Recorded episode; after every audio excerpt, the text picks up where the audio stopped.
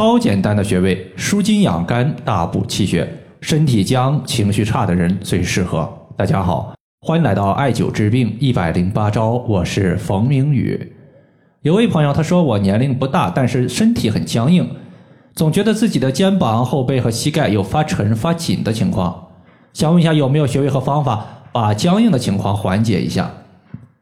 如果现在呢，我们要给“筋”这个词组个词语的话，我首先想到呢，可能就是一根筋。一根筋，它说明一个人特别的轴，做事儿不圆滑，脾气倔强、偏执、爱钻牛角尖儿。筋的问题，我们整体可以从肝来调。俗话说“肝主筋”，肝出现问题就会在筋上面表现出来。那么，如何养筋养肝，避免身体僵硬和脾气大呢？在这里推荐三个穴位，分别是揉地筋、七门穴和曲泉穴。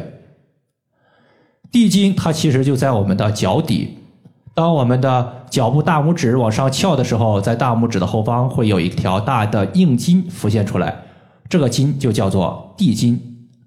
地筋它其实有偏硬和偏软两种状态。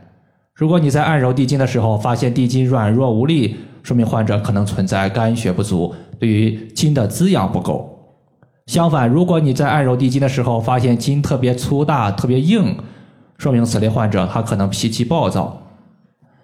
地筋，它无论是通过按揉，还是在地筋下方放一个擀面杖，用我们脚底搓揉擀面杖，也可以成功的刺激地筋。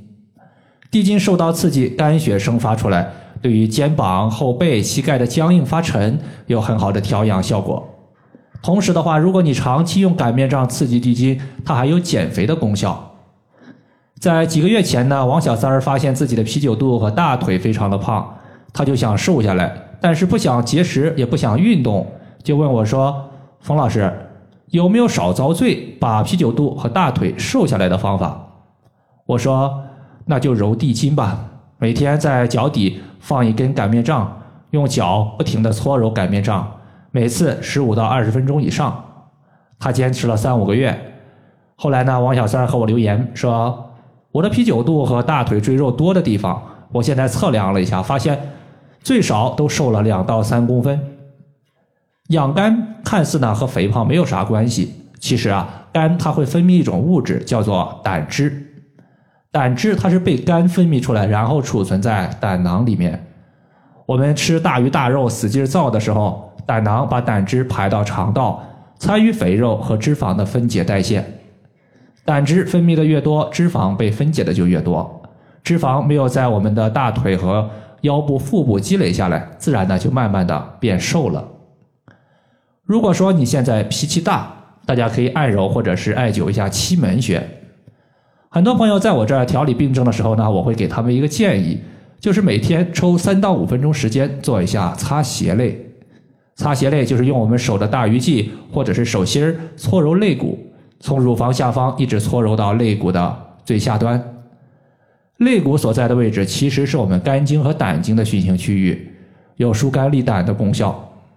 期门穴找到乳头之后，垂直往下推两个肋骨间隙，按压有酸胀疼痛感的地方就是期门穴。但是期门穴在找的时候啊，很多朋友经常说我自己摸不到自己的肋骨。摸不到肋骨间隙，这咋办呢？其实啊，也不用担心，只要你从乳头的垂直往下进行点按，发现有一个地方有明显的疼痛感和酸胀感的时候，这个地方就是期门穴。当情绪越暴躁或者是越压抑的时候，期门穴的疼痛感就越强。当咱们艾灸期门穴一两个月之后，发现疼痛感减弱了，它就是肝经被疏通、情绪缓解的时候。在上面我们说了，肝血可以滋养身体的筋。如果肝血不足咋办呢？